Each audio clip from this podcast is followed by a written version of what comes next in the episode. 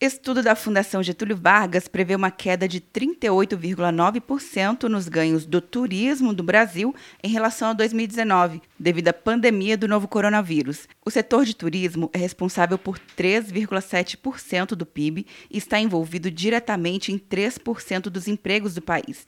Em média, o Brasil recebe por ano 6 milhões de turistas internacionais. O senador Everton, do Maranhão, afirma que a situação é alarmante é muito preocupante. Né? Você tem uma ideia, nós temos uma região lá no estado do Maranhão, de, os lençóis maranhenses, Barreirinhas, que vive do turismo. Então, assim como todo o Brasil, você imagine só toda essa cadeia aí está afetada, os hotéis, os restaurantes, os bares, os postos. Para o líder do governo no Congresso, o senador Eduardo Gomes, do Tocantins, a situação é realmente grave. Eu quero aqui fazer uma referência à nossa querida Carolina, aos nossos lençóis maranhenses, a importância que o turismo tem para o nosso povo lá, o sofrimento também daqueles que fazem turismo no Jalapão, em Minas Gerais, em Alto Paraíso, na Chapada dos Veadeiros. Então eu sei que esse sacrifício é muito grande nesse período agora. O governo federal editou a medida provisória 948, com medidas de auxílio ao setor turístico, com a possibilidade de remarcação dos pacotes turísticos em até 12 meses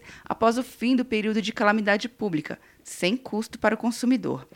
Quer um ano sem mensalidade para passar direto em pedágios e estacionamentos? Peça a Veloy agora e dê tchau pras filas. Você ativa a tag, adiciona veículos, controla tudo pelo aplicativo e não paga mensalidade por um ano.